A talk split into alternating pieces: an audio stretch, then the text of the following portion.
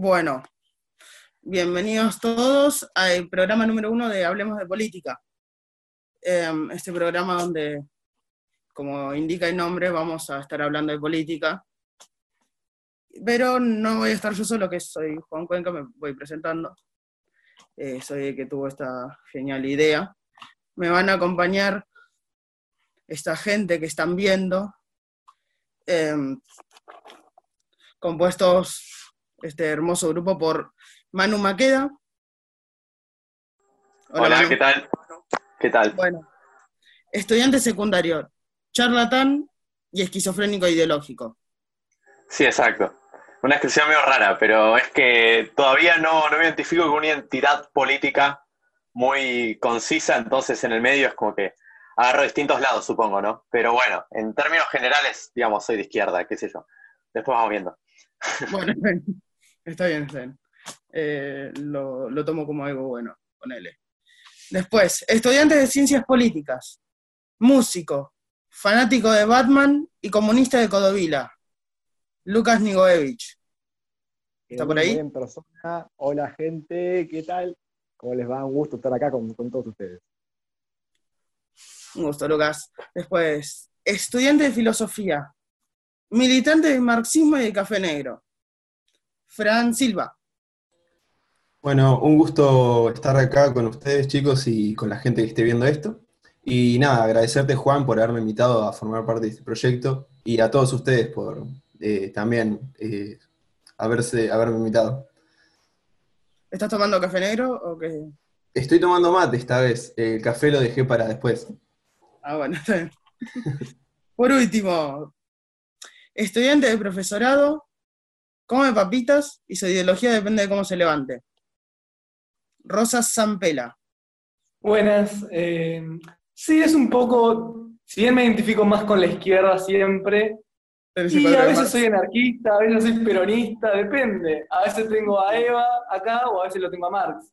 Depende de cómo me levante. Un gusto estar acá y saludos a todos.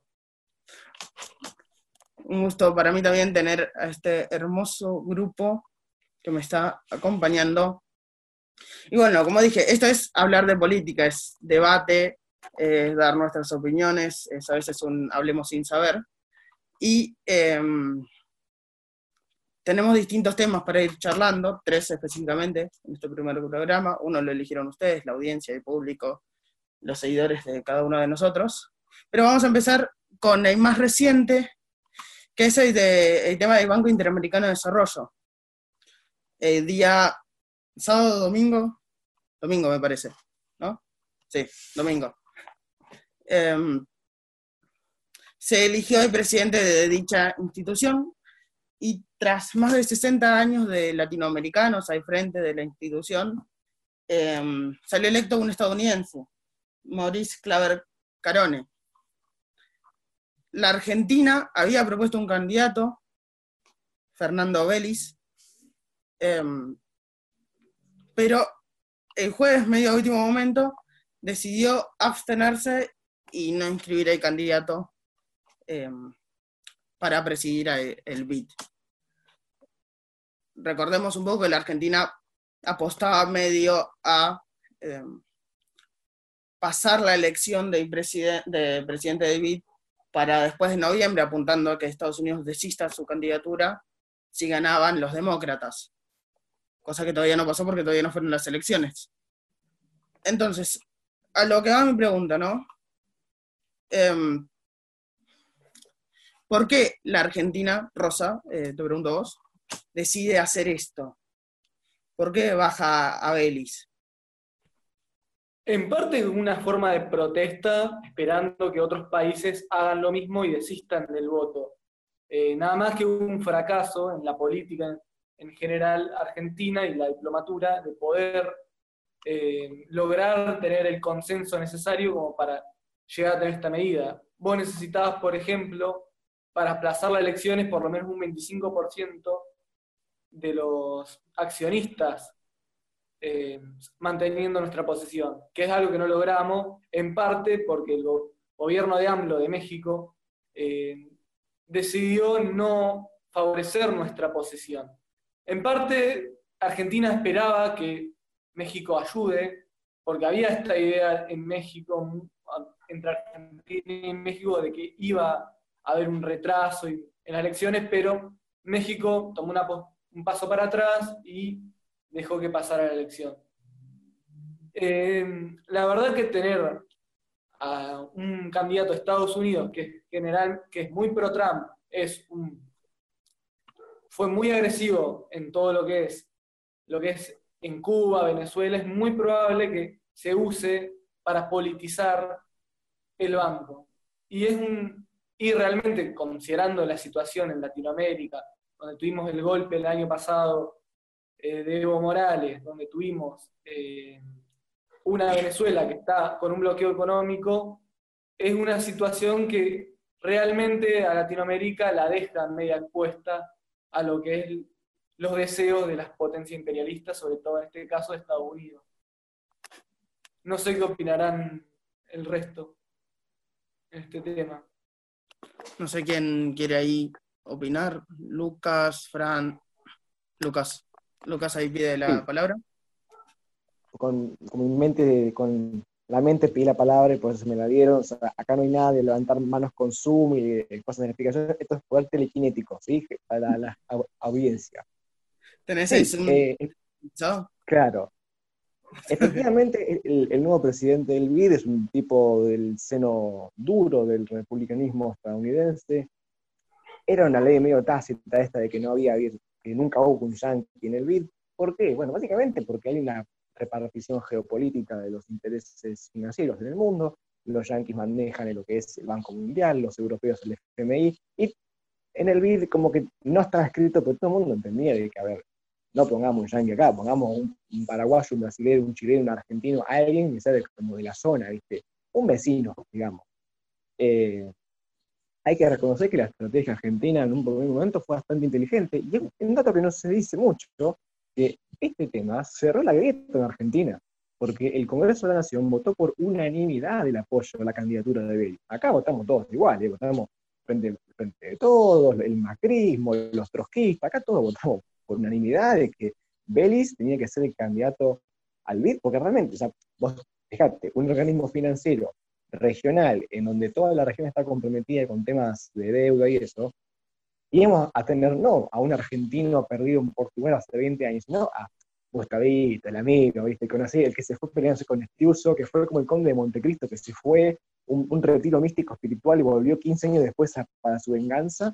Y bueno, lamentablemente no se dio. Eh, finalmente México se dio ante las presiones de Estados Unidos, que presionó a toda la región para que esto se diera. Argentina llamó la atención, las pensiones que decir, tuvo un 30 y pico por ciento de adhesión entre, las, entre los países que hicieron la, elección, así que fue bastante interesante, pero sí, no, Chile, los países se adhirieron, pero no tuvimos el apoyo, mayor, el apoyo que necesitábamos, desgraciadamente. exactamente, así que argentino, vos que tenés plata y que te vas a ir a, México una semana de vacaciones, andate con una remera de Belis y cuando venga un tipo de morena de, de México, decirle, ni olvido ni perdón, ¿eh? Sí, además hablando de Belli, fue uno de los también partícipes de los tratados y la refinanciación con el FMI, que es algo importante que que mencionar. Claro, a eso iba a apuntar mi siguiente pregunta, si todo esto estaba vinculado eh, con las negociaciones con el Fondo Monetario Internacional. No sé si Manu querrá dar acá una, opinión, no te estoy viendo, no, no te estoy viendo, pero te estoy sintiendo. No, no es, no es, un tema en el que tampoco esté tan interiorizado, o sea, estuve leyendo un poco al respecto de la situación eh, de ahora con el BID, pero justo esta pregunta, digamos, que tira Juan, me parece que no, no podría responderla, al menos no, no de una forma tan precisa o, que aporte tanto como creo que harían ustedes, así que en esta me quedo callado. ¿Vos estás diciendo que yo te, acabo de dejar en un offside, eso es lo que estás diciendo? Eh, en gran medida sí, creo que sí. Por ahí, si me pongo a pensar alguna cosa, puedo tratar de aportar, pero muy mínima, así que mejor. De nada, es siempre un gusto compartir estos espacios y dejarte en offside. Es, hermoso. Muchas gracias. Eh. bueno, en fin, tratando de responder un poquito a la, pregunta de Juan. Eh, por supuesto que el, el BID no es uno de los organismos con los que Argentina tenga particularmente un problema de deuda, pero siempre una ayuda internacional de financiamiento es importante. La Argentina está en números rojos, quizás nadie más nos va a prestar más guita porque tenemos más de que podemos pagar. Últimamente, esto hay que mencionarlo, esto se marca también en un contexto en que nuestro ministro de Economía, Martín Guzmán, bajó mil puntos el riesgo país con una reestructuración de deuda de moneda extranjera, de inscripción extranjera, con un alcance del 99% de los acreedores. la Argentina viene más o menos piloteando el problema de la deuda, pero digamos que si, estamos, si nos pasa algo más y quedamos en la lista, no nos respeta más nadie guita. Claro. Ahí Clarín preguntaría qué pasó con el 1%. Lo peor es que en serio lo preguntaron. Uno decía, bueno, esto es un meme, no, no, no, van a ser tan caras rotas de, hacer algo por el estilo, y sí, la verdad que se superan día a día, me parece. Ese, es, un tema también para, debatir. En algún momento hay tema de los medios de comunicación, eh, que tanto en la Argentina como en el mundo vienen haciendo sus cositas. Sí, sí, acá es fundamental. Claro, bueno, hablando justamente de medios de comunicación, ¿no? Em, por ahí, no sé si Fran si quiere aportar algo más sobre el tema de BID, eh, antes de pasar a lo otro. Eh, yo, al igual que Manu, no estoy tan interiorizado al respecto, eh, por eso no quería decir nada como para no meter la pata realmente. pero, pero sí, me, parece bastante grave la, la situación y el hecho de que se ponga por primera vez a un presidente del BID yankee, más que a uno latinoamericano, es claramente representa qué intereses sostiene el imperialismo sobre el continente latinoamericano. Una, una cosa que por ahí, un aporte mínimo realmente, no creo que sea muy significativo, pero, pero bueno, eh, también de alguna forma me parece que esto funciona como cierto diagnóstico, digamos, de la situación y de cómo está tratando eh, Estados Unidos de intervenir o de profundizar justamente su, eh, su influencia dentro del continente, ¿no? Y esta dificultad que por ahí estamos encontrando en gran medida entre los países latinoamericanos, incluso con México, que es uno en el cual hay un gobierno que, digamos que estaría más bien alineado eh, con nosotros para poder unificarnos, por así decirlo, y hacer frente a eso. O sea, estamos en una situación muy distinta y bastante opuesta, digamos, a la que podíamos haber presenciado en etapas anteriores, en las cuales uno veía una Latinoamérica mucho más unida, que podía hacer frente a esa clase de conflictos. Hoy en día se podría decir que estamos más bien en un periodo de resistencia en el cual hay que tratar de em, reunificarnos de alguna forma o de construir cierta fuerza, por así decirlo, para a partir de eso eh, ver cómo se avanza, ¿no? Tal cual, tal cual. Me quedo con esta última frase que dijiste, Manu, de de ir reconstruyendo para avanzar, ¿no? Eh, García Linera decía, luchar, vencer, caerse, levantarse. Bueno, estamos, estamos en eso. Fran, vi que pediste la palabra. Eh, sí, nada, quería decir que no hay que olvidar que los Estados Unidos desde hace varios años vienen teniendo una guerra abierta tanto con los gobiernos de Venezuela, Cuba y Nicaragua. Y me parece que una de las dificultades a saldar es con esta unidad eh, poder enfrentarnos de alguna manera eh, siendo una masa en todo el continente latinoamericano mucho más grande contra el enemigo del norte, básicamente. Perfecto, sí, sí, tal cual, tal cual. Bueno, como notará la gente que está viendo el video, somos todos zurdos. Eh, sí, afortunadamente. me dijo la ideología, pero bueno, queda muy expuesto. Habrá diferencias, pero tenemos la unidad en, odiar a la derecha. Perfecto. Exacto. Da igual, da igual. Bueno, decía, también relacionado un poco con esto, ¿no? Vamos por ahí pasando al siguiente tema, si les parece. Ahí ustedes tienen que responder si nos parece bien. Ah, sí, sí, sí, sí, sí, sí, sí. Dale. Excelente, Juan. Magnífico. Bueno, no, hablando también un poco de intervencionismo, un poco de medios de comunicación y sus laboritos en el mundo. Em, hace poco más de un mes hubo elecciones en Bielorrusia. Ganó Alexander Lukashenko, el presidente que viene gobernando desde el 94 y que desde el 94 viene ganando con el mismo porcentaje de votos o similar. Eh, ganó con el 80,23%. No es que me lo sepa de memoria, sino que acá lo tengo anotado. Son 10 millones de votos. Ah, no, perdón, eso es otra cosa. Nada, no, no dije nada, bueno. Muchos votos, en fin. Sí, muchos votos, sí, sí. No, me, confundí con la fecha. Me confundí con la fecha, que era 10 de agosto y flashé que era 10 millones 80 mil. Tremendo. Cosas que pasan. Bueno, y como siguiendo la misma estrategia que en países como Venezuela o Bolivia, la derecha que hace denuncia fraude. Venezuela, Bolivia, Rusia, etc. denuncia fraude. Desde antes venía volcándose a las calles a manifestarse contra Lukashenko, pero bueno, eh, nuevamente y con mayor intensidad, siempre después de, de las elecciones en Bielorrusia, siempre hay alguna protesta, etc. Pero estas fueron con mayor intensidad. Eh, ahora ya fueron bajando, fue bajando también la cobertura mediática porque medio como que se perdió la fe en, la opositora de nombre impronunciable que no me voy a animar a pronunciar, ni le intento. No hace falta. La opositora. que, había sacado, que, había sacado, casi 10% de los votos. Em, bueno, denuncian fraude, protestas violentas, represión, intervencionismo estadounidense, manipulación mediática. Y surge, como siempre en todas estas protestas populares, eh, un, agente social que, que es el trotskismo y que empieza a hacer análisis, a veces, bastantes veces medio dudosos. Y acá es donde le quiero preguntar a Lucas. ¿Es una rebelión popular?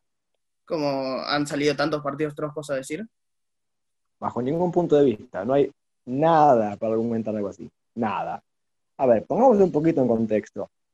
Alexander Lukashenko es, es como bien dijo Juan, el presidente de Bielorrusia, o Belarus, según lo quieran pronunciar, desde hace ya bastante tiempo, casi dos décadas, es mucho, hay que reconocer.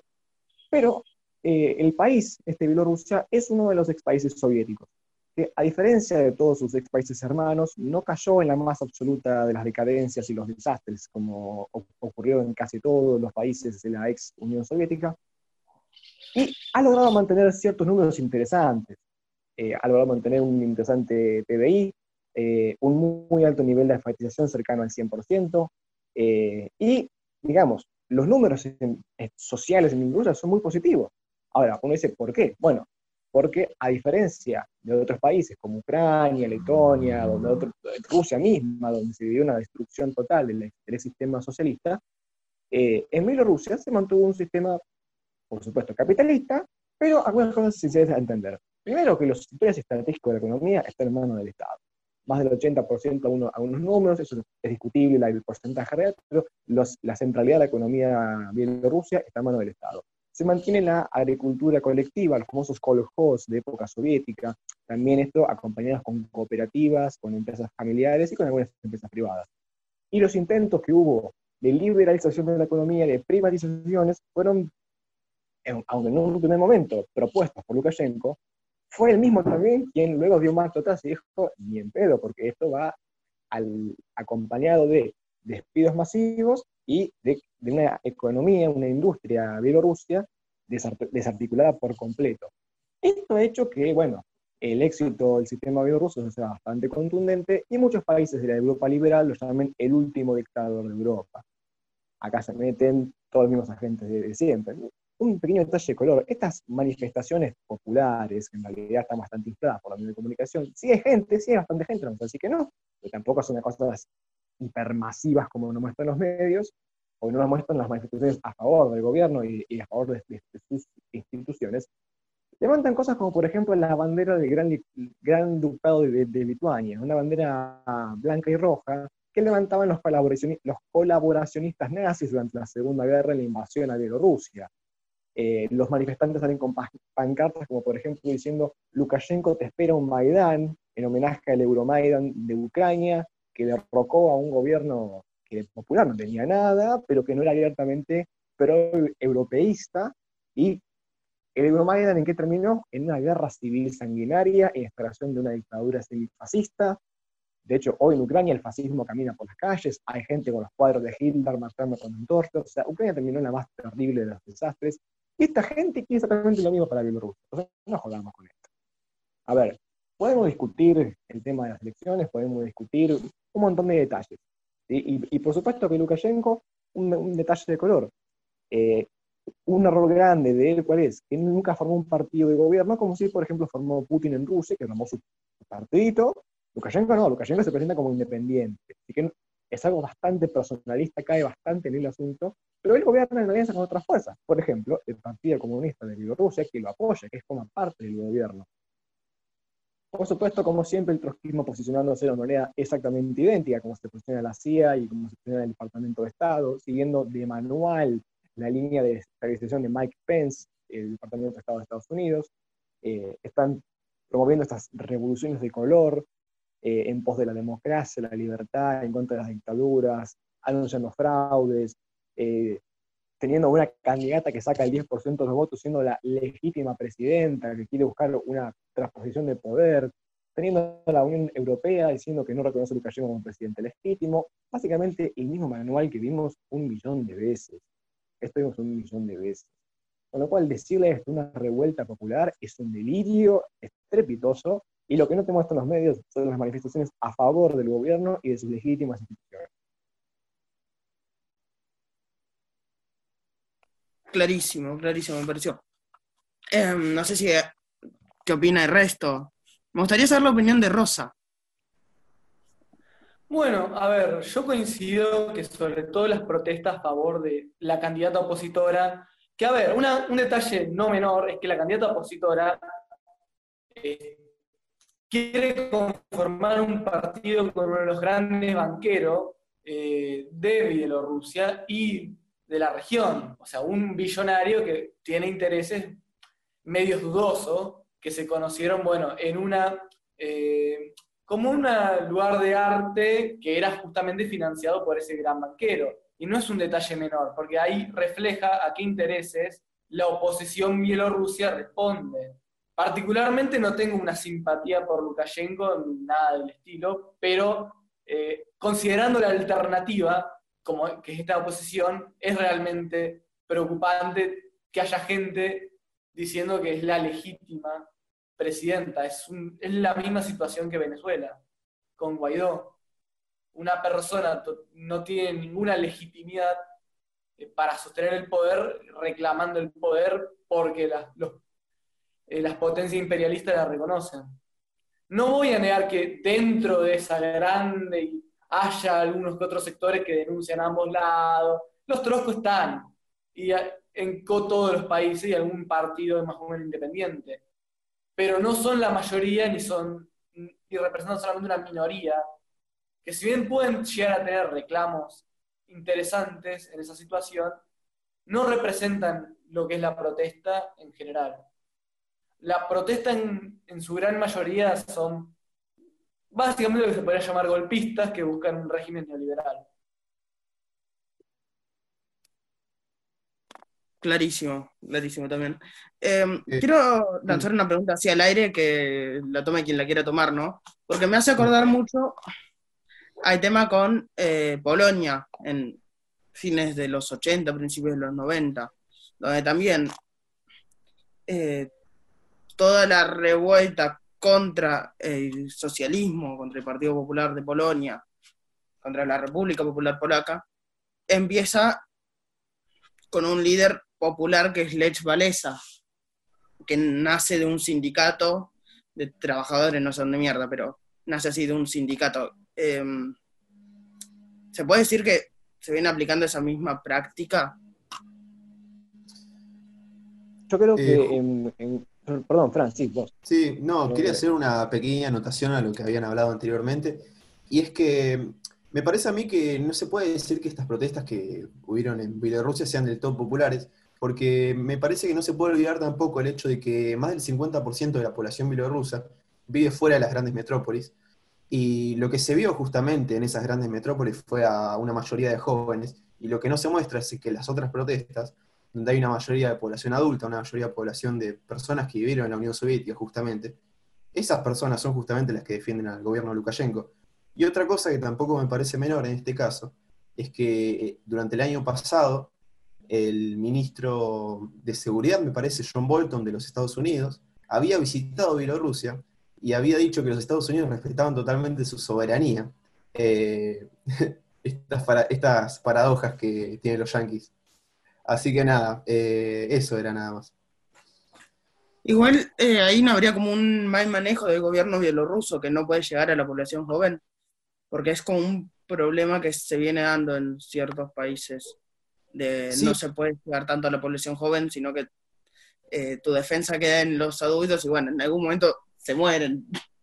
Claro, a mí lo que me parece en este caso es que, lo que por lo que tengo entendido en Bielorrusia, eh, la gente no, los tra- un trabajador promedio no gana mal y creo que los jóvenes buscan tener un nivel de consumo superior que ven en otros países de la Unión Europea, por ejemplo, y que creen que bajo este gobierno no pueden tenerlo y por eso buscan derrocarlo de alguna manera. No sé qué ustedes qué pensarán al respecto. Yo creo que hay eh, en parte un poco de eso. También creo que, como dije, hay un problema serio eh, en, el, en el proyecto político bielorruso que es la ca- caer en un sistema personalista. Este, este el, el- el compañero Lukashenko, el cual, bueno, aclaremos una cosa antes. O sea, yo particularmente tengo mucha simpatía con, con, lo que- con su programa de gobierno, lo que ha hecho. Tengo, por supuesto, mis reservas, hay cosas que tanto no me convencen.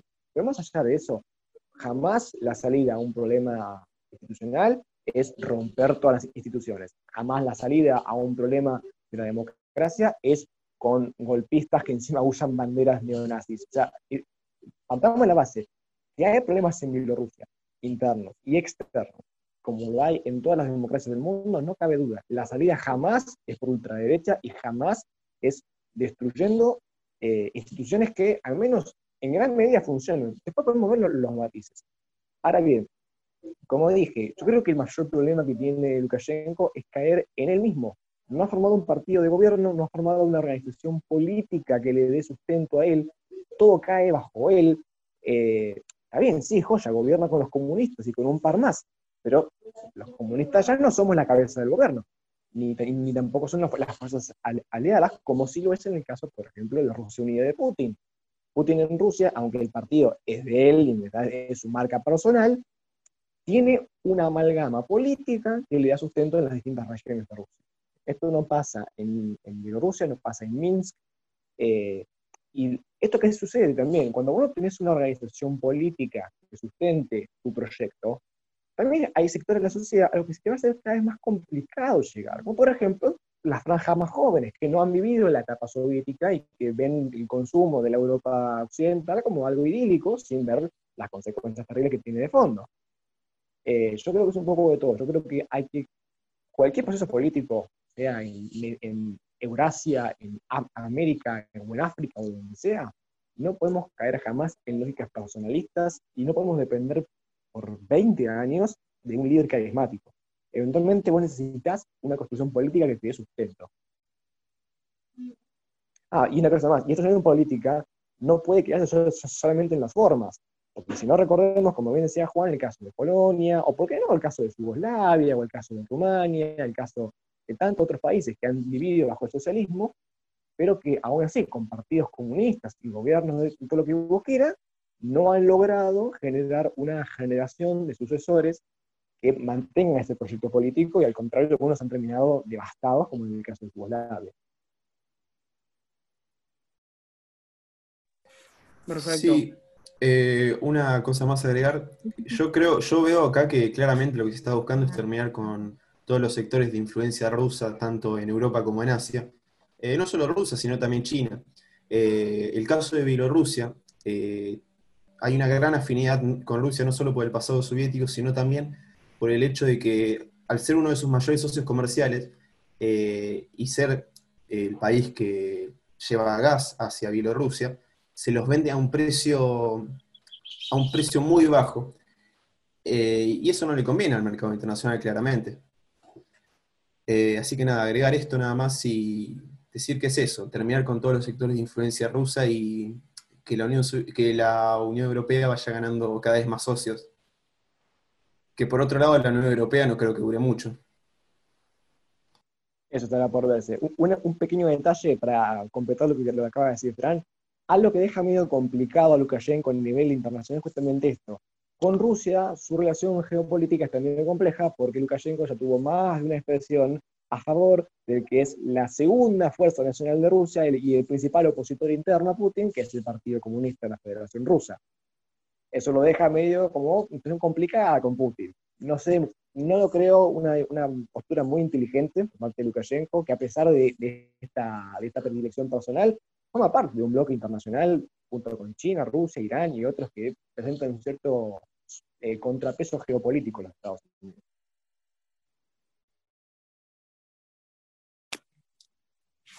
Perfecto. Em, no sé, Manu, si tenés algo para agregar. Eh, mira, por ahí, o sea, estas últimas cosas no mucho. Eh, lo único que tendría para agregar es algo que por ahí retomo un poco la cuestión de la pregunta original. Ese es el tema, que no sé si es medio volver para atrás, ¿no? Pero es una cosa que de hecho mencionó Rosa, que es esta cuestión de que por ahí hay sectores que plantean el típico ante estas situaciones ni ni, ¿no? O sea, decir ni con Lukashenko ni con eh, nombre impronunciable, eh, por una salida autónoma del pueblo trabajador o algo por el estilo. Que en realidad es muy absurdo, porque a ver, o sea, puede ser que entre esas protestas, creo que alguien también lo mencionó, no sean todos neonazis, no sean todos partidarios de esta otra candidata, eh, o algo por el estilo. Mm, eh, y ponele que uno puede encontrar limitaciones en el gobierno de Lukashenko, que en eso no me voy a meter sinceramente porque desconozco, pero supongamos, ¿no? Eh, que se puedan encontrar limitaciones y que lo que se está planteando es lograr superar esas limitaciones. La realidad es que entre, digamos, las protestas, el sector que podría llegar a querer esa es muy mínimo. Entonces, si vos estás apoyando esas protestas, no es que estás apoyando ese sector, porque no, no, no forma una fuerza real que pueda plantear una alternativa. Entonces, al o sea, posicionarte del lado de los opositores, te estás posicionando del lado del que tiene más fuerza. Y por lo tanto, te estás posicionando del mismo lado del cual están los medios yanquis. Em, entonces, me parece que ahí, digamos, hay algo que anda mal, ¿no? Si uno se está eh, colocando de ese lado. Eh, esa es la, única observación, digamos, que quería agregar, porque por ahí también tener en cuenta esto, o sea, no es como que la oposición sea tan homogénea, eh, es medio heterogénea, pero los sectores que tienen fuerza y que realmente alcanzarían el poder en caso de, digamos, quitar de escena a Lukashenko, no serían particularmente estos otros que supuestamente eh, estas, estas fuerzas políticas que hablan de ni con uno ni con otro, ¿no? Clarísimo, clarísimo. Sí, es lo que pasa en, en, todo, en todos los países donde se posiciona el trojismo. Eh, ni Evo ni Mesa, ni, ni Ortega ni Chamorro, ni Scioli ni Macri en 2015. Es que es un clásico, todo un clásico. Mm. Fuera de jodas, pero bueno. Agregando lo que dijo Manu, por eso mismo cuando mencioné que había un pequeño sector, justamente lo mencioné como algo pequeño, que la oposición generalmente es a favor de esta de la candidata opositora. O sea, si llega a haber un quilombo y se le pone a Lukashenko, es el la ultraderecha, ultranacionalista la que ganaría ahí. Claro, exacto. Y sería, y sería lo mismo que pasó en, que se busca hacer en Venezuela y similar a la situación en Ucrania, que bien mencionó Lucas. Pensé que iba a correr más sangre en esta, en esta pregunta. Se iban a agarrar entre Rosy y Lucas, o algo por el estilo. Me sorprendieron. Sí, sí, sí. Un aplauso para ellos, me parece, ¿no? no se cagaron a piña. Podemos ser aprender a convivir. Por aprender a convivir. ¿Qué decías, Lucas? No, que igual ahora cuando contemos esto, yo a Rosa le voy a mandar un, un, virus troyano por no estar a favor de, Lukashenko, por supuesto. nada. El detrás de escena es ese. Sí, por supuesto. O sea, aviso a la, audiencia. Cosa que pasa. Decí que está uno en cada punta del país, porque si no se cagarían en piñas de verdad. Sí, la verdad sí. ¿eh? Un producción la información. Cosa amistosa. Cosa amistosa, pero cosa de niño, o sea, juego de, infantes. Gente, claro, eh, una pelea amistosa. Tenemos después, para ir cerrando, el tema que votó la gente, que votó la audiencia, que votaron esas hermosas 50 personas que nos apoyaron en la encuesta. ¿Qué pasa? que, que nos, nos apoyes al señor Zoom, que nos deja tres minutos. Em, así que cortamos y conectamos. Seguimos entonces. Seguimos ahora con el tercer tema, el tema que votó la gente, el público, nuestra audiencia, el proletariado. Em, Voto del pueblo. Claro. 38% de los votos salió el tema de proscripción de Evo y Correa. Sí. Eh, como sabemos, acá, acá respetamos la democracia, no como otros. igual 38% de los votos medio dudoso, pero Eh, si Néstor asumió con el 20 y pico, el 38 es una mayoría absoluta. todo vale, todo Eso, vale. eso mismo iba a decir, eso mismo iba a decir, exactamente lo mismo. Sí, sí, sí. Bueno, decía, Evo se quería que, candidatear a senador, va, eh, no le quedaba otra. En realidad me imagino que lo que quería era seguir siendo presidente, pero bueno. Se, se iba a candidatear a senador por Cochabamba, eh, por el partido de, de más y SPS. No, lo, lo dije al revés, me parece, no, No, importa. lo dijiste mal, es IPCP. Anda cagar, sí, no, no más. Instru- Por el partido de más, es, es el movimiento socialismo, instrumento político por la soberanía popular. Ah, bueno. Así, Lucas. Eh, bueno, por el estado de Cochabamba, la provincia, no sé qué será.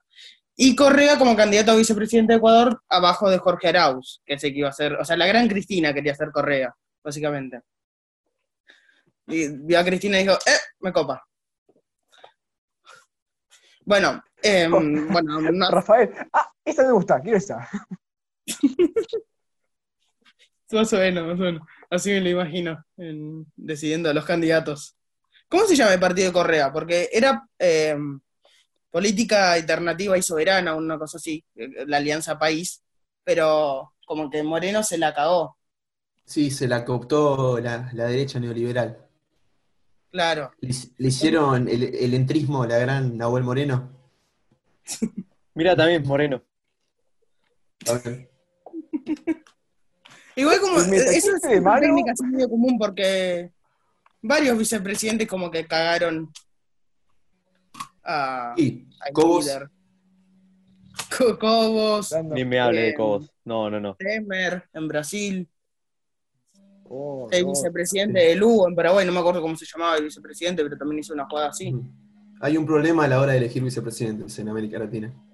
Sí, sí, hay que, hay que Ojito, ojito, ojito con esa afirmación, ojito con esa afirmación, porque ten en cuenta quién tenemos de vice en Argentina, se te arma, Sí, ¿eh? sí. Así que te, te me calmas. Dije, en el panorama latinoamericano excluyendo a Argentina. Ahí Ah, lo, lo arreglé, a mí me gusta más. Ah, a mí me gusta más. No, pero chicos, pero seamos honestos. O sea, Cristina está ahí como, como vice porque en cualquier momento van a hacer la revolución comunista, va a expropiar Vicentín, va a imponer un impuesto permanente de grandes fortunas y va a decir, ¿sabes qué, Mañeto? Vos, vos vení acá y, y bueno, nada, no, no, no termino la frase para hacer, para no irme de boca. No nos ilusiones, che. Sí, sí. Ese es el sueño de nosotros, más o menos, una dictadura kirchnerista. Bueno, sabemos que tanto Rafael como Evo se encuentran en el exilio. Rafael, un poco más cheto, se fue a Bélgica. Y Evo está acá en Argentina, en Jujuy, está ahora, me parece. Eh, eh, tuvo en un momento en Buenos Aires, ahora creo que está en Jujuy. Y desde ahí van armando el retorno de los movimientos populares a respectivos países. Em, pero ¿qué pasa? Hace un par de días salieron resoluciones de, las, eh, de los conse- consejos electorales de ambos países proscribiendo, por un lado a Evo Morales, por el otro a Rafael Correa. Rafael Correa que en realidad ya estaba inhabilitado de hace rato, cuando fue condenado a ocho años de prisión por corrupción en el caso Odebrecht. En realidad ya estaba inhabilitado desde ahí. Lo que hizo eh, el Consejo Electoral de Ecuador es reafirmar eh, esa prohibición para Rafael Correa. Lo que es raro es que no, que no pase nada con Lenin Moreno porque era el vicepresidente. No me la creo que no sabía nada, en caso de que sea cierto. Pero bueno, cosas, cosas del neoliberalismo y del lofer. Entonces, bueno, ahí ya se las tienen que ir ingeniando para poner otros candidatos eh, Evo en realidad ya lo hace con David con Luis Arce y David Choquehuanca. Lo que va a haber que buscar es vicepresidente para Ecuador. Eh, y acá es donde le quiero empezar a preguntar a Fran eh, si esto puede atrasar la vuelta de los movimientos populares en Latinoamérica. Digo, porque en Brasil proscribieron a Lula y el PT perdió.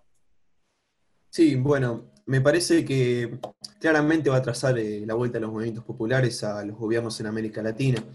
Eh, y es un caso paradójico el caso de Ecuador, que justamente les hayan cooptado el partido desde adentro, y que por otro lado el presidente, Lenin Moreno, responda tan abiertamente a los intereses de los Estados Unidos. No olvidemos que fue el mismo que ordenó que de la Embajada de Ecuador en Inglaterra sacaran a Assange, que es un perseguido por el gobierno de Estados Unidos a nivel internacional, por mostrar, por mostrar los asesinatos que hacían los militares en Irak, que hay un video que subido a Wikileaks en donde se ve el asesinato a diversos periodistas que no, eran ni siquiera combatientes.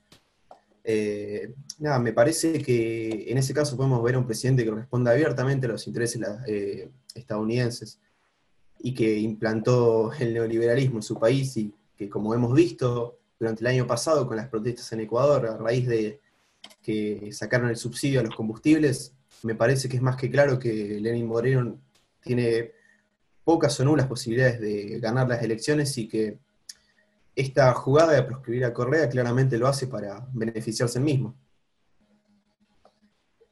Por el otro lado, el caso de Evo, eh, Evo se candidateaba a senador, como vos bien lo dijiste, eh, ya lo había, ya, eh, él mismo había renunciado en noviembre del año pasado, y nada, claramente no podía postularse a presidente ni vicepresidente, porque porque en, Bolivia la derecha boliviana eh, concibe a Evo Morales como un líder personalista. Me parece que en América Latina ha habido un gran problema a la hora de concebir los recambios en los partidos progresistas en el poder.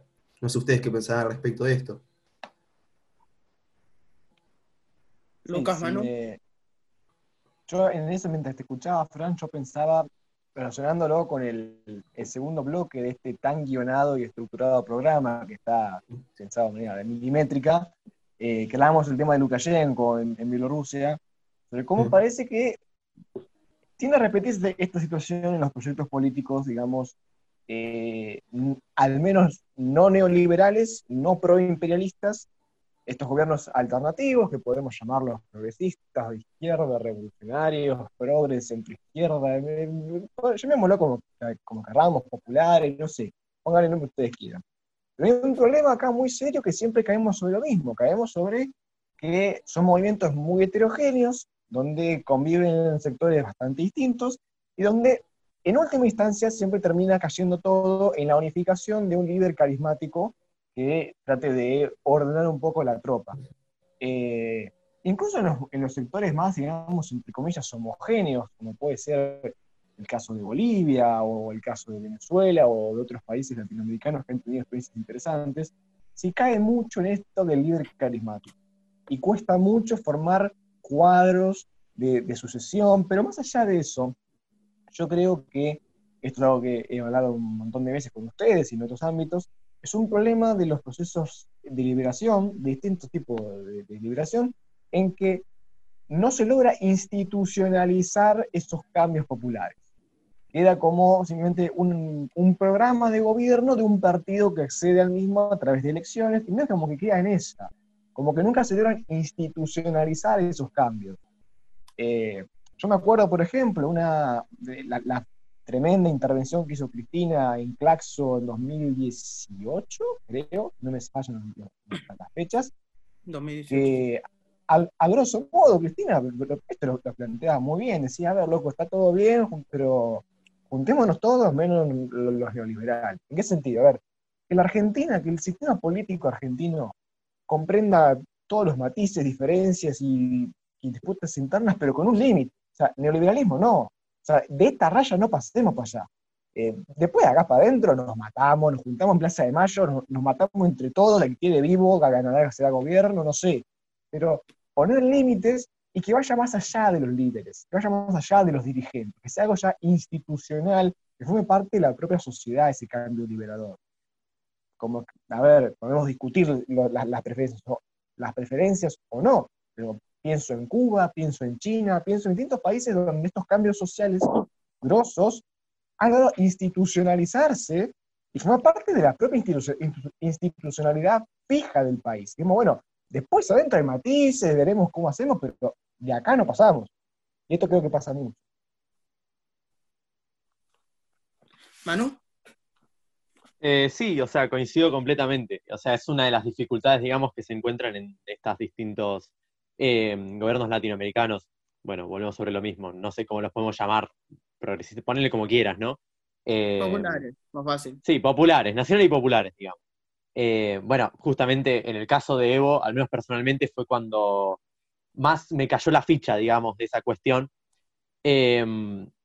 Y es una dificultad que yo creo que al mismo tiempo es enemigo, el imperialismo como tal se aprovecha, ¿no? Eh, para frenar esta clase de procesos.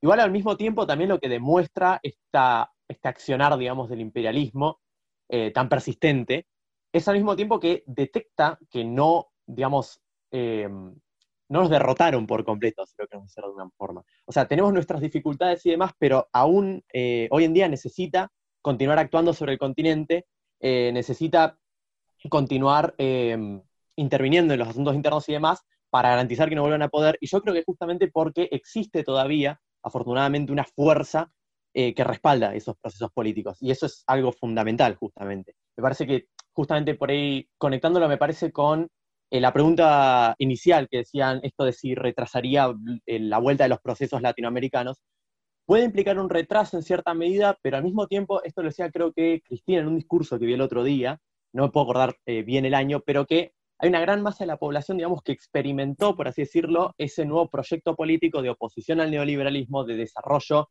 nacional, em, con cierta justamente participación social, obviamente dentro de los límites del capitalismo y demás, hay que decirlo, pero que implicaron un progreso. Yo creo que hay un gran porcentaje de personas que lo experimentaron y por lo tanto lo guardan, digamos, en su memoria y se crea una especie de memoria colectiva en torno a eso.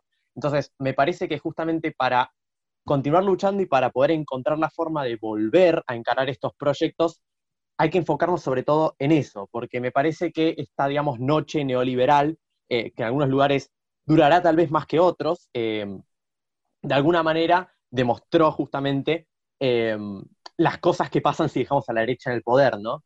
Eh, creo que algo que noté personalmente es que por mucho odio que muchas personas tengan, por ejemplo, al kirchnerismo o algo por el estilo, es una realidad que muchos de hecho sí votaron al frente de todos porque vieron justamente lo que implicaba dejar la alternativa, por ejemplo, de Macri acá en el poder.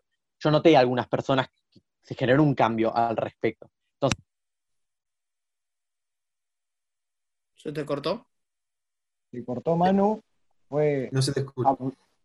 aducido por la CIA, claramente, esto es un intento del poder real de, de acallar voces opositoras, esto es claramente lo que está pasando. Eh, es más, me intentaría decir que esto es obra de Clarín. Intervencionismo yankee. Claro, por supuesto. Hola, Rosa. ¿En qué momento entró Rosa? No sé. Disculpen, me pareció, pero vi que Rosa secuestró a mano y apareció ella. Bueno. Bueno, eh, ahí me escuchan. Lo que dijo Manu, sí, ahí te escucho, ahí te escucho. Volví Manu, volví Manu. para terminar eh, un poquito lo que dijo Manu y seguir. Bueno, sí, sí, sí, le cedo, le cedo la palabra a Rosa, que me parece que más o menos la idea que yo estaba planteando se, entiende, ¿no? Me parece. Dale, dale. Sí, sí. Eh, también es una realidad que hay que aceptar el hecho de que el neoliberalismo, cuando se impone, sea por la fuerza o por medidas legales, en el sentido del lofer, y medidas que realmente son golpes de Estado, eh, muchas veces termina destruyendo las fábricas social de resistencia que se venía creando. Y, es también un volver atrás en construir. Obviamente, todo lo que se construyó no es que se caiga a pedazos, sino siempre queda el movimiento que busca recomponerse. Pero también es un volver atrás en el sentido de volver a tomar fuerza, volver a tomar potencia. Pero mientras haya, mientras exista movimientos progresistas en Latinoamérica, eh, sobre todo como el kirchnerismo, AMLO en cierta parte, aunque es medio dudable, en Venezuela, el chavismo, Lula, que es, como todos sabemos, Lula hubiera ganado si no lo hubiera metido en la cárcel. Eh, siempre se pueden esos movimientos volver a construirse. Muchas veces puede presentarse como esa lucha para una, eh, la posibilidad de radicalizar esos movimientos. no podemos simplemente eh, volver atrás, porque si no lo que va a volver a pasar es volver ese gobierno neoliberal y va a volver a pasar todo lo mismo. A veces también se acepta un cierto régimen neoliberal con cierta eh, matices para tratar de frenarlo, pero no se puede volver atrás muchas veces. Eh, por ejemplo, en Argentina tratar de hacer la reforma judicial para que no pase las persecuciones políticas que hubo en Argentina.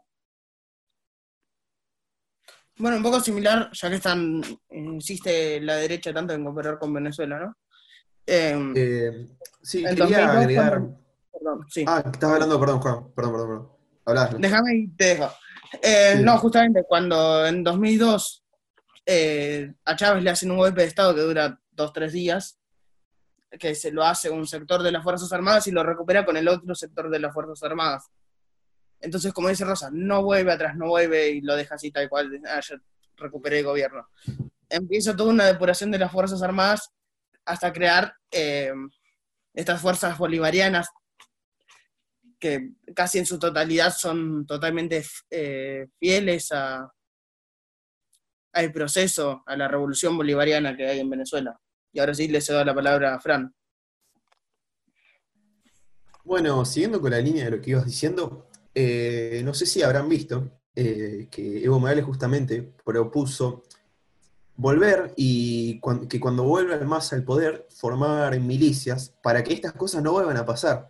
Eh, tomando como ejemplo el caso de Venezuela, que claramente es un país en donde el imperialismo no puede hacer un golpe de Estado como pasó en Bolivia, porque justamente tiene casi todo el ejército que apoya al gobierno bolivariano. Por otro, lado, me parece que otro de los grandes actores en estos golpes de Estado en América Latina han sido los medios de comunicación, sin lugar a dudas. No sé si han visto que en los últimos, los últimos días, en las últimas semanas, se lo ha acusado muy gravemente a Evo Morales de pedofilia en Bolivia, mm. y es una acusación que viene directamente desde el gobierno, y es una acusación que justamente ha caído en los últimos días, porque la persona que supuestamente lo había acusado dijo que la policía la había secuestrado y la había obligado a decir que eso era así. Pero la derecha, a nivel latinoamericano, comparte la noticia de que Evo es pedófilo y no comparte la noticia de que la chica que acusó a Evo es una chica extorsionada, torturada por la policía boliviana. Eh, para que ustedes vislumbren más o menos cómo actúa la derecha en cuanto a nivel mediático. Eh, mismo que pasa en Ecuador, donde a Correa se le acusa por todos los medios de corrupto y ladrón, cuando si Correa hubiese sido corrupto, Lenin Moreno habría estado involucrado, sin lugar a dudas, porque era su vicepresidente. Claro, claro, es un poco lo que decía antes de, hmm. bueno, está bien, ponele, pero ¿y Moreno? Claro, no entiendo cómo Moreno no tendría, no tendría un lugar ahí, sí. Correa fuera tan corrupto como se dice. Tal cual. Em, exactamente, sí. Em, volviendo a lo que vos dijiste, Juan, em, de Venezuela, de la no solamente en 2002, cuando hubo ese intento de golpe de Estado, eh, se creó las milicias, sino como que hubo una radicalización eh, y hubo un intento más a llegar a esa idea del socialismo.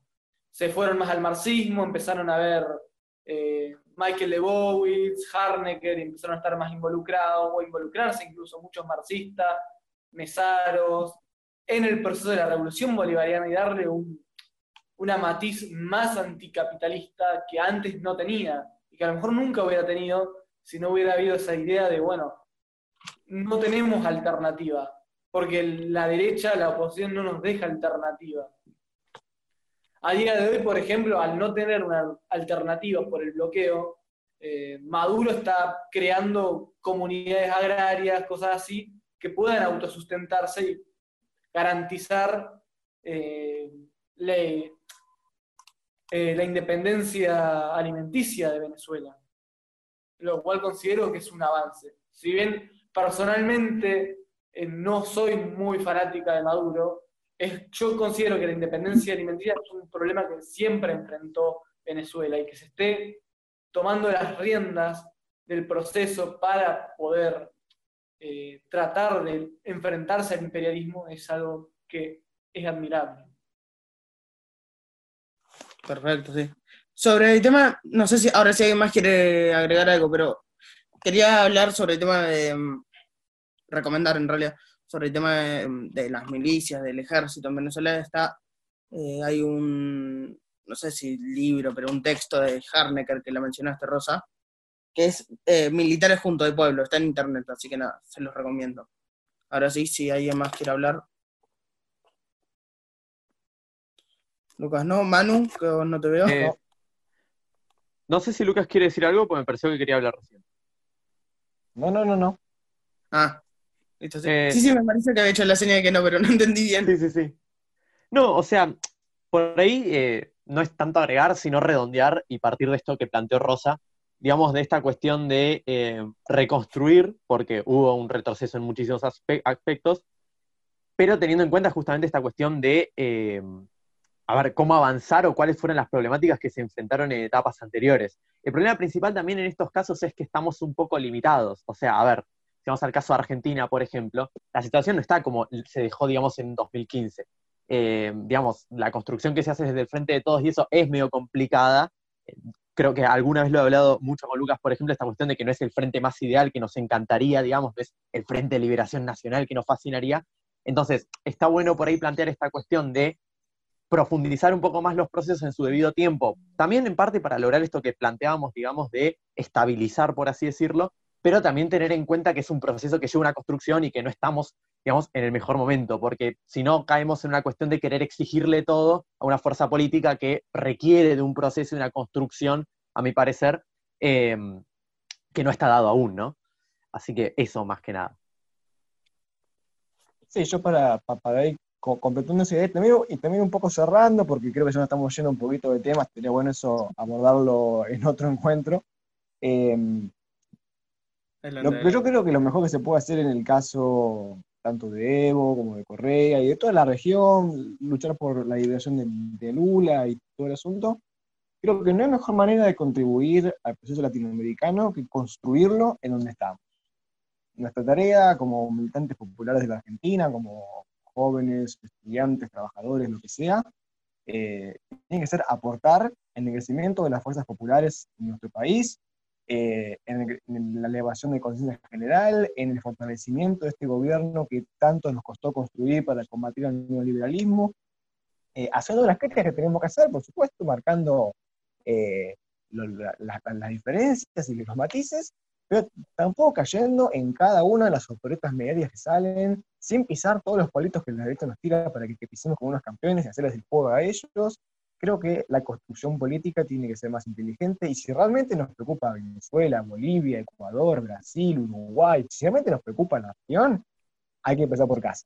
Si no empezamos por casa, no podemos hacer nada por los compañeros de nuestros países hermanos. Clarísimo, Lucas. Eh, bueno, ya también para ir cerrando, Rosa, Fran, si quieren hacer así con una conclusión. No, no, realmente coincido en lo que acaba de decir Lucas. En el, está un proceso de reconstrucción, de que hay que ir lento. No es lo que nos gustaría a todos, obviamente, nos gustaría a muchos estar en ese 2011, 2015, ese periodo donde todo era más felices, eh, pero en el sentido de que al país teníamos mucho menos pobreza, mucho menos desocupación. Al país le iba mejor. No había coronavirus. Y eso es innegable. Y hubo mucho proceso de destrucción de eso, como ya mencionamos. Entonces que hay que ir lento, ir construyendo. No, estamos en la mejor situación, no está la región en la mejor situación, no tenemos los aliados, no tenemos nada. Estamos prácticamente solos en muchos sentidos y hay que reconocer también eso cuando se le pide muchas veces esto de que, bueno, de expropien Vicentín, sí, pero después tenés una fuerza opositora enorme. Sí, hubiera sido lo ideal, sí, me hubiera gustado, sí, es algo que hay que exigirle al gobierno que lo haya hecho, sí, obviamente, no hay que dejar de exigirle al gobierno, pero también hay que reconocer sus limitantes, como bien marcó. Espectacular, Rosa. Fran, Eh, sí, siguiendo un poco con la línea de lo que marcaron los compañeros, eh, el compañero y la compañera, me parece que hay que vislumbrar las limitaciones que tiene cada proceso popu- popular, sin irse muy a la izquierda, sin irse tampoco a la derecha, claramente, eh, y ver en la situación concreta en la que estamos. Como bien decía Rosa, nos hubiese a todos gustado la expropiación de Vicentín, pero si no tenemos la capacidad de movilizarnos, si no tenemos la capacidad de acción en este momento, la derecha nos pasa por arriba como bien habrán visto, ellos mismos se jactan de que ganaron las calles. así que nada, eh, me parece que hay que, como decía Luca, empezar a construir por, cada zona, por cada barrio, eh, para que en algún momento pueda darse una elevación de conciencia precisa como para contribuir a este proceso de liberación al que todos aspiramos. Eh, y nada, esto nada más era con lo que quería cerrar. Perfecto, perfecto. Nada, em, decirles que un placer charlar con ustedes, pero tremendo. Eh, totalmente agradecido que hayan aceptado participar de, esto y que van a seguir acompañando, ¿verdad? No sé, si no sé si hablo por todos, pero creo que el placer es nuestro porque realmente es una oportunidad hermosa de poder estar acá y hablar de estos temas. No, no, no, no, no. El, placer es mío, como buen burócrata stalinista, pues me hago dueño de todo lo, colectivo, así que el placer es mío. Muchas gracias. Eh, muchas gracias. completamente, muchas. Muchas gracias. Muchas, muchas gracias, Juan, por habernos incluido en este proyecto y esperemos que sigamos acá durante muchos episodios más. Totalmente, totalmente. Va a depender de la gente. Así que nada, eso. Ya que lo mencioné, eh, no sé qué se supone que tengo que decir ahora, like, suscribirse, comentar, compartir, no sé qué más que te tengo que decir. Compartan con sus amigos, suscríbanse, mándale esto a tu tía Sonia que está diciendo, compartiendo fake news por WhatsApp, mandale, mirá tía, acá hay gente que habla sin saber, pero que habla muy lindo. Y síganlo por Instagram, que tiene Instagram. y por eso, eso, completamente. Sí, es importante el Instagram, ¿eh? Hablemos de política y bajo 2020. Qué grande, mano, qué grande. Ustedes también tienen redes sociales, ¿verdad? Sí, una cosa más que quería decir, si quieren dejarnos algún tema del cual quieran que debatamos acá, déjenlo en la caja de comentarios, que seguramente lo hagamos. Si quieren halagarnos nuestras hermosas apariencias o pasarnos un número privado para que nos comuniquemos con ustedes, allá ustedes también, nadie va a jugar nada, no vamos a jugar en voz alta. Eh, y bueno, Creo que todos tenemos redes sociales. La mía es Lucas Newovich, como va a aparecer en algún lugar de la descripción de este video, Spotify o como será. Búsquenla así, no tengo mucho misterio. Eh, y bueno, estamos... Ah, por cierto, soy insoportable en redes sociales, así que no lo hagan, no me sigan. Es, Creo que acá somos insoportables con las historias, todos zurdos, cosas así. Ya fue, le metemos. Vemos un post zurdo, pum, pum, compartir. Sí, hay historias de una, sí, da igual. Manu, redes. No, no se debate. Siempre. Van a estar todas las que mencionen, van a estar en la descripción, como bien dijo Lucas. Mira, la verdad que no sé si dejar mi Instagram realmente porque mi Instagram mantengo un perfil muy bajo, es más, creo que subo todo a mejores amigos, o sea, no, no es una cuenta muy pública. En todo caso, prefiero el Twitter, me parece, que ahí subo muchas boludeces, pero. Bueno, ese es arroba manumaque20. Ese es el Twitter. Prefiero Twitter, vamos sinceramente. A, vamos a, hacer, la verdad. Rosa la contraria. Eh, no sé ¿En Instagram o en Twitter, Rosa la contraria? Digo en Twitter. Ah, en Twitter, perfecto. ¿Fran? Eh, mi Instagram es xfran xsilva. Eh, las X son porque básicamente no estaba el Fran Silva. Y nada, mi Twitter es. mi Twitter Pero qué trucazo. mi Twitter es camel20, arroba camel20. Así que nada, síganme si les pinta y si no, no. Tengo. No, es que en Twitter me la paso dando retweets a cosas zurdas y en Instagram hago básicamente lo mismo, así que. Como todos acá. Sí, básicamente. Bueno, y como ya dijo, creo que Manu dijo mis historias, mis cuentas. Eh, arroba hablemos de política, guion bajo 2020 en Instagram, arroba hablemos de poli 8 en Twitter. Y por si lo están viendo por algún lado que no es YouTube, porque creo que en Twitter lo pueden ver desde Twitter, eh, hablemos de política YouTube en YouTube. Lucas había pedido la palabra, lo reinterrumpí. No, para nada, yo, yo me cansé de hablar. Ah, bueno, está bien. está bien. Rosa, ¿te vas a tocar algo que estás con la guitarra? Ya fue, toco el no soy de aquí, no soy de acá, la parte que me sé, porque no Dale, sé dale. mucho tampoco. Dale, y después de la maravillosa interpretación de Rosa, nos despedimos. Hasta la próxima. Hasta la próxima, gente.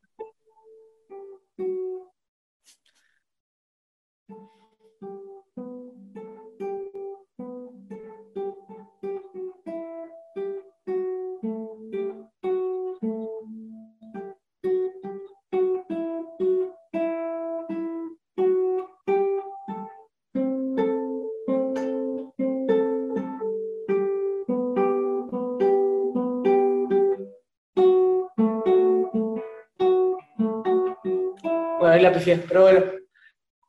Bueno, hasta la próxima, chicos. Chao. Nos vimos.